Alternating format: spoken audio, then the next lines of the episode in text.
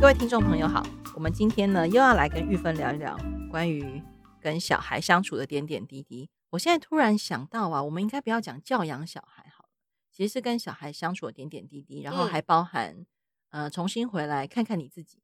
对，我跟你聊完几次之后，我突然有这个感觉，这样，所以我可能以后每次片头都会乱编一通。好啊，好啊，就是今天叫做小孩的点点滴滴，然后下一次我可能不知道会讲什么，这样、嗯、好不好？好，哎，对啊，生命是滚动的，对对对，我其实我也觉得这个状态是比较好的。嗯、那我们今天来聊一个，我觉得是我还蛮常听到大家会问的事情，嗯、就是说，呃，弗洛姆有说，呃，让小孩如其所是。对，好，那那个如其所是呢，听起来好像很容易，嗯、那就我爸妈会问说，他在跟我欢的那个时候啊，嗯、那个时候是如其所是吗？嗯，或者是？嗯，我叫他穿衣服，然后他就跟我说，有一种冷叫妈妈觉得你很冷。嗯，那这种东西到底是不是如其所示？嗯，那好像很多爸妈会在这里卡住。嗯嗯，你今天要不要来聊聊这个？好，但大家知道如其所示怎么写吗？如果的如，其他的其，所以的所，是不是的是？对，如其所是，一句很文言文的。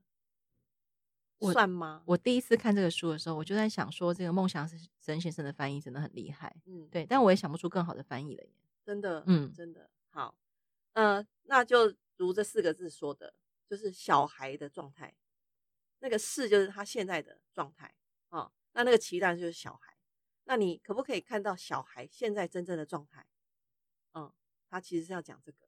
嗯，那刚刚你的问题是什么？就好，对啊，那他的状态就是现在我叫他明明今天就很冷，叫他穿衣服，嗯、他就打死都不穿，对，然后就这样冷冷的出去。那这个他现在当下的状态到底是什么？是要惹怒我吗？还是他的状态是他觉得穿外套不好看？嗯，还是他觉得啊、呃，同学可能约好今天都不要穿外套，嗯啊、呃，我们一起穿白色衣服，这样，嗯、就是我还要去想这么多背后的原因，才能了解他当下的状态。嗯、可是我就超火大，而且明明就天气预报说今天会很冷，对。很多爸爸妈妈在生活中常常跟小孩有这种当下当下的冲突，是嗯，而且更讨厌的是，这些冲突往往都是在要出门前发生，嗯，然后大家就会觉得我没有时间了，这样、嗯、你讲了这么多，要想这么多，我没有时间了，嗯，嗯，所以那个当下的状态到底是、嗯、是什么意思啊？当下的状态是指，嗯，哎、欸，我们前一集如果大家没有听的话，请回前一集前前一集听。那其实我还是要讲冰山啦，就是小孩现在不肯穿穿。外套是冰山的表面，所以他底下到底怎么想？刚刚培宇讲的任何一个状况都有可能哦。那如果他故意要跟你做作对，那你就要想他为什么要跟你作对啊？那这样大家听起来有没有觉得又被骂了？他干嘛跟我作对呢？嗯，就是他的那个，所以如其所示。如果我真的意识到，或者是我嗅到一丝丝味道，是他当下想要跟我作对，对，那我觉得爸妈就更过意不过不去了。对对对，但是。应该要这样说，我觉得，呃，嗯，这个要讲另外一个东西，也叫 NLP 耶。啊，我知道你要讲什么，嗯、大家知道 NLP 是什么吗？要解释一下吗？嗯、神经语言方程式。好，总之呢，这个这个这个 NLP 呢，其实是帮助人更了解人的一个方方法啦。好，大家有兴趣可以马上 Google 一下 NLP 是什么。那我其实要说的是，在 NLP 里面，它有讲每个人的行为都是对自己出以自己。的好意为出发点，其实他都是对自己好的。嗯，好，那我其实是要说，那小孩他之所以要抗拒你的命令，他一定有一个什么想法嘛？那我就记得那个森林小学校长朱朱曾经说过一句话，好，他说这个时候呢，他通常会反问小孩一个一句话，叫做“你这样做一定有你的理由，要不要说说看？”好，那朱朱在说这句话的时候，非常的轻柔。我那时候就在想说，天哪，小孩在一早要出门，我明明很赶时间，我也没有那个余裕的情况之下，还可以讲这么轻柔的话吗？那就多练习。嗯，好，所以我当初听到的时候，第一句第一个想法是，天哪，有可能，我可能讲得出来吗？后来我发现，哎，我如果在事前给自己一个预防性的我信我讯息，就是好，下次小孩在出门前再给我欢的话，我就要想办法把这句话说出去。好，这个是我其实觉得，嗯、呃，很多家长会跟我说，啊，我都已经平常对对他那么好了，我现在为什么要这样的那种不甘愿？那我其实就要跟大家说，谁叫你要当人家爸妈，你就甘愿吧，这是我们大人要负的责任呐。等一下，等一下，我觉得这个甘愿，我一定要帮大家争取一下。其实我自己是很甘愿了哈，可是我觉得我今天的角色哈，比较是想要帮爸爸妈妈多问一点，就是我觉得那个甘愿太难了。对，就是凭什么我们甘愿？我们总觉得啦哈，我们小时候被压着念书，对，然后工作的时候也是被压着，好不容易当了爸妈，我好像在人生的事情上多了一些事情有主导权。嗯，我我的观察是这样，所以我怎么可能在教养小孩的当下，或是陪伴小孩的当下，用甘愿这两个字，有点过不去。真的吗？我很多人会这样讲。我想，我想一下哈。或者我跟你说哈，我觉得这样可以，我们可以从另外的地方来争取一点能量。就是说呢，好，我们好，假设我们今天去见客户，我们今天去上班，看到上司，看到同事，我们有没有很多不甘愿的时候？但是我们都很甘愿的样子，应该大家都很熟悉这种求生模式。对，对，那我们能不能从那边拿一点比例来用在小孩身上呢？我讲不出来耶。因为哈，我，我，我身边很多上班族的爸爸妈妈朋友，嗯，所以我完全呃可以了解他们的心情。对，不过我觉得，如果像玉芬刚刚说的，就是拿一点点比例用在小孩身上，就是把小孩也当成你的客户吗？把小、嗯、他们这样极端一点说是这样，好，就就这样子哈。嗯、这对这确实是一种好像争取跟小孩彼此之间好好相处的弹性。嗯，嗯好，那我们不要说，因为因为好客户，我们有利益的。想法嘛，那上班为了薪水也只好忍耐，对不对？那我们可不可以从生活里面你不自觉的那些强迫自己做的事情上面拿一点回来？就是哎呀，我做这件事其实没有那么甘愿。好，那我容许自己现在不要这样做，可不可以从那个对自己好一点开始？嗯，这样大家听起来有没有好一点？所以我对自己好一点，嗯、而且我也真心想要对我自己好一点的情况下，嗯、我其实。也比较有可能对小孩好一点，是这个意思吗？是，嗯，那如果要讲的话，这个在弗洛姆书里面讲叫做“爱是唤起爱的能力”。好，当我们把把那个嗯关注跟了解放在自己身上，照顾自己，你会发现很奇妙。你今天就是可以对小孩稍微有一点耐心，然后刚刚猪猪校长讲的那句话，你就可以那个你知道吗？今天就试试看把它讲出去。我自己是这样试的啦，我现在。还是希望我可以讲人话啊！我自己是这样试，就是有很多很不错的句子，我听到的时候我就觉得好。如果他可以解我一个困境，应该这样回来问大家：就是小孩，如果你一直觉得小孩在跟你作对，然后我们以前用的方法一直还是回到那个恶性循环的，小孩作对我生气，小孩作对我生气，然后每天都在这个冲突上，那你受够了吗？好，假设你已经觉得这状态我真是受够了，那。我我今天讲了猪猪的那句话，我们可不可以就在这时候忍一下，给他用出去看看，结果会怎么样？好，那我要说哈，那个结果啊，真的会超出你的想象。小孩一个是他突然停止了，他要跟你作对。那如果用上次陈亚萍讲的那个大脑的机制，你就会发现小孩不再停在战跟逃的状态，他可以回到那个他可以想的部分去想。嗯，那因为我们改变了一个回路。好，小孩也改变回路，你们的关系会不一样哦。就算小孩当下他不知道要怎么回应，他也会给一个跟以前完全不一样的回应出来。我其实推荐大家去想一想，而不要只是哎，哎呀，他讲的一定很好笑，绝对是不可能的。好，我我建议大家试试看，因为很多人也会说啊，嗯、哎呀，其实我都已经知道小孩要讲什么了，对，我都养他这么久，我怎么不知道？哦、对，对不对？对，或者是说。就像你刚刚讲的，小孩讲的一定是鬼扯，嗯、一定是很强这样，小孩很中二。反正我们发现很多形容词用在小孩身上，我们都觉得，我们就以为我们可以理解他们，对，但其实不应该是这样。对，其实不是诶、欸，尤其其实有一些家长或者是有一些爸爸妈妈，他们会觉得，哎、欸，他在我眼皮底下长大的，他在扭什么？他扭一下屁股动一下啊，什么眼睛眨一下，我就知道他在想什么。真的吗？其实我要回头问你，真的知道你的小孩在想什么？还是他只是让你觉得我我如果不要去捅这个马蜂窝，我就不用花太多力气在上面。到底是哪一个呢？我，我觉得很多小孩慢慢长大之后啊，其实也都可以看破爸妈的手脚。哦、对了，相反来说是。好，但是呃，例如说我们比较有机会常跟青少年或者是小孩接触的，我们这种康康的大人，哈，其实我们都可以听到小孩会讲一些所谓的。暗黑版不能告诉爸妈的话，嗯啊，那但是他跟我们分享的时候，其实不见得真的是要戳他爸妈什么。我觉得他们只是在展现出一种，其实你们大人在干嘛，我都知道了。对你们大人在想什么，我都知道。对，哦，我觉得也许用这个心情去看待跟小孩的互动，我们真的会愿意多一些空间跟时间给他们。嗯嗯，所以刚刚那句话，我觉得真的很好用。是，所以我们现在是在不，我真心觉得很好用。我我不是用这句话，但是我常会跟小孩说：“哎，我看不懂你现在在干嘛，嗯，但我很想知道，你可以告诉我吗？”嗯嗯嗯。啊，小孩有时候会告诉我，他有时候会说不可以。哦，我也会俩拱，你知道吗？我说好，那我就。暂不打扰了，请容许我退下。这样，例如说，小孩，大家就会说啊，小孩听起来很卑微哦。哦，不会，不会，不会，因为我觉得那个当下，他让我意识到他不想讲。嗯，那我不会再问他不想讲的原因，因为例如说，呃，他回到家，他需要去洗澡，他需要放下便当盒，他需要巴拉巴拉巴拉，这些大家都知道，对对不对？那我我常会想啊，那。他他都刚下课，那我的小孩把下课形容成下班，嗯、那你就可想而知，他其实在学校一整天是很累的。对，那如果回到弗洛姆在谈的，就是所谓对孩子的生命敏感，嗯嗯，他其实是保持一种机警的均衡状态。嗯，那当下我也意识到我对自己的敏感度，就是说我并不想去跟小孩在这个当下做任何的拉扯，嗯、因为回到家其实我有自己事情要做啊。对，嗯，所以我不觉得这是卑微或者是。呃，要用什么甘愿的心情呢？嗯、哦，这样听起来有没有好一点？有，但我突然耳边 想起了家长的话，叫做“就我一直如他所示”，那什么时候他才会变好啊？啊，他他好回家不洗便当盒，他就一直烂吗？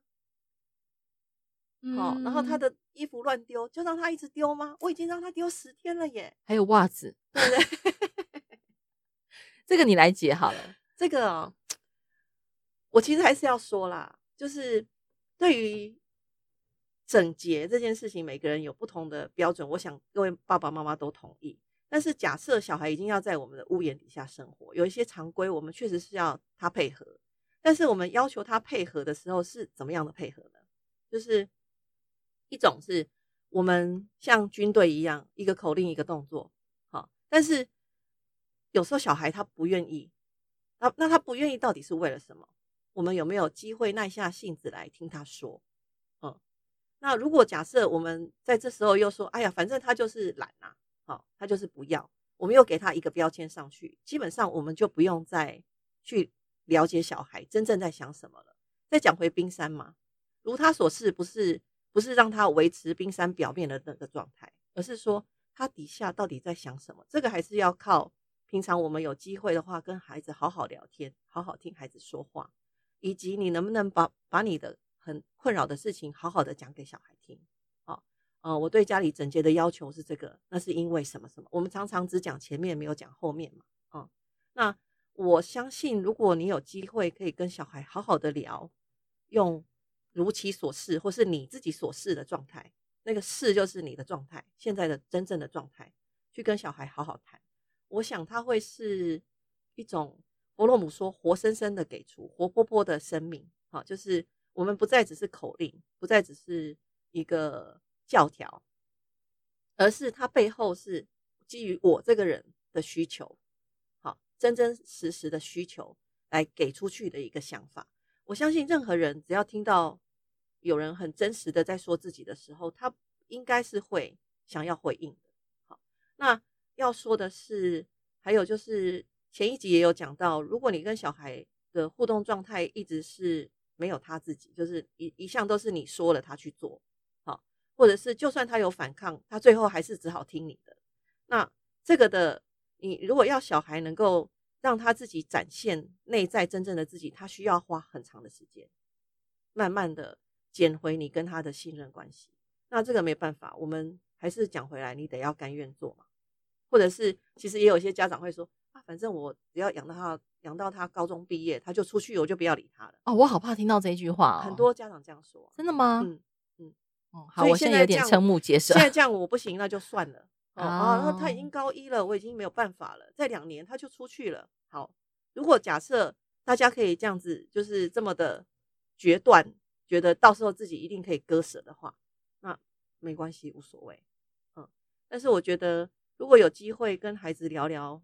就两个生命互相碰撞，它其实是一件非常非常美好的事情。就是你的人生的困顿啊，哈，你的美好，你的喜悦，如果你都可以跟小孩说，小孩会跟你说很多很有智慧的话。但这件事情你得要试，才会知道真的有这个东西。不然就只剩下说教而已。嗯，那我也不是很喜欢说教。我觉得说教比较难呢、欸，说实话，因为我们能够教小孩的，或者是一直拿来训斥小孩的话语啊，我觉得听起来不过就那些，对不对？哈，如果你没有在做更多的功课，例如说包含。你刚刚说猪猪那个问法，对你这样做一定有你的理由，你要不要说说看？对，其实我也不认为猪猪只是叫大家把这句话背起来，嗯，因为你一定会因为你的生命情境，然后每一个场景的当下，嗯、只是说你这样的心态，其实可以帮忙你，呃，在处理这个事情的时候，嗯，好像一个比较好的转身的空间，对对对，所以空间，对，对对，我觉得是那个转身的空间。所以我刚刚讲什么？所以你刚刚讲到说两个生命互相碰撞，嗯、我觉得。当你愿意提出这样的问题，不是只是为了当下叫他穿上外套，或者是叫他不要再换，嗯，而是在这个过程当中，两个一个提问，然后一个试着回答。对。而且我只是在想，哈，小孩这样被你问问久了之后，他就知道说，哎，其实我妈是信任我的，嗯，或者是呃，我爸是愿意听我说话的，嗯。嗯，或者是说，假设老师好了，也愿意这样做，因为其实佛洛姆里面有谈到，当一个老师的任务其实是态度，而不是。不只是知识，对，对，我突然想到，就是我相信应该会更多小孩喜欢去上学，喜欢学习，嗯、然后喜欢与人互动。嗯，嗯对。啊，我刚刚本来想到一个什么，嗯，没关系，我们常常会突然想 到，然后又突然忘记。这个敏感哦，哦，对对对，我想起来了。其实猪猪校长的那句话哈，大家可以先反问自己：我现在生气，一定有一个理由，我要不要听听看心里在讲什么？我觉得这个其实，嗯，还是回头讲啦。我还是觉得，我们当爸妈的人，首要任务真的是好好的照顾自己，好好的爱自己。然后那个爱，就是当你可以这样，比如说你可以接纳你现在的状态，然后让你自己很安稳的在那个状态，就是我现在不行的那个状态的时候，小孩其实可以体贴你哦。这个还是一个。神话，但是大家可以试试看，嗯，对，所以还是回头，我们回头照顾自己，嗯，你刚刚说小孩会体贴啊，我觉得这个真的是很多人梦想中想要有的一种家庭氛围，对、嗯、对，但是我自己的经验是为了有那个梦想中的家庭氛围，嗯、其实我们得花好多时间去努力，对，嗯，但是我知道很多爸妈又会想说。为什么都是我在努力？嗯，为什么不是小孩在努力？嗯嗯，好奇妙哦。对，那在你想这个问题的时候，我很想分享自己的经验。好，就是当我没有觉得我是被迫的，呃，而是因为我自己希望我的呃自己组成这个小家庭，它的气氛是和谐的，然后就算我们有冲突。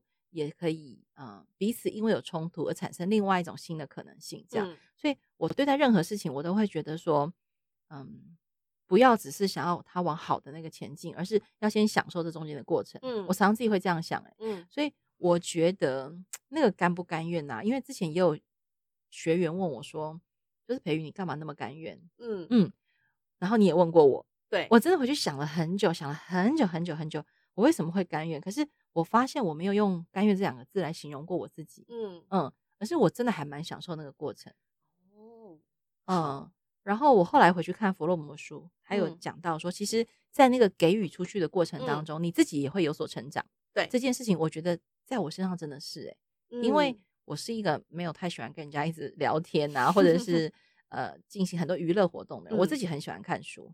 然后每次在读一些新的书的时候，我确实会拿它跟真实生活做一些对照，嗯，不见得是立刻的解放了哈，常常就是来来回回思考这样子。然后我就会发现说，哎，我越做这样的事情，然后我自己越觉得开心跟喜悦，嗯，然后小孩也会感受到那个氛围，然后其实家里不不用一天到晚有战火啊，然后其实真的还蛮好。那如果我自己都很享受那个当下的生活，我为什么不？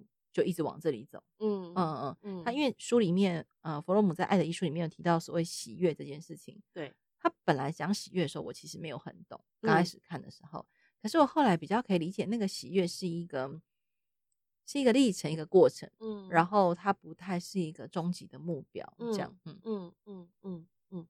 好，你哎，你刚刚这样讲，我想到那个甘愿呐、啊，嗯，是一种承担呢、欸。啊，承担，嗯，好，你说为什么？我我自己是没有想到这个。我其实我常常在想说，大家好好像第一集我有讲到为什么要生小孩，而且生小孩很痛，妈妈也从来没有讲过那个痛到底有多恐怖。对，只跟你说生小孩很好，对不对？那那个甘愿呢、啊，就是呃要承担，就是说还是要回头问你当初为什么决定要生小孩？嗯，然后想一想，大家就会说，哎，我也不知道，就生了。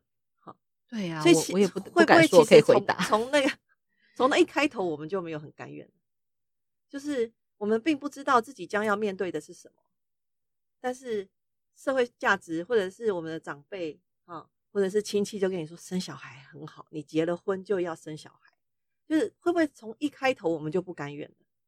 就嗯、呃，没有，就不是人生的主人了啊。于是这个孩子出现，他带给我们各种。各样不同于我们人生的挑战，所以其实我们可能一直都在抗拒一个无法控制的事情，但是生命它本来就是无法控制嘛。好，那我其实读《爱的艺术》，我一直觉得我们要试着往试图要控制的那方向离开，嗯，要回到一个就是嗯，活到活在当下，这个也是弗洛姆说的，不是我随便乱讲的哈。就是我们要在当下享受每一刻，然后好好的，嗯，看生命要给我们什么挑战，那那个才是让生生活或者是你的人生可以更开阔的一条路。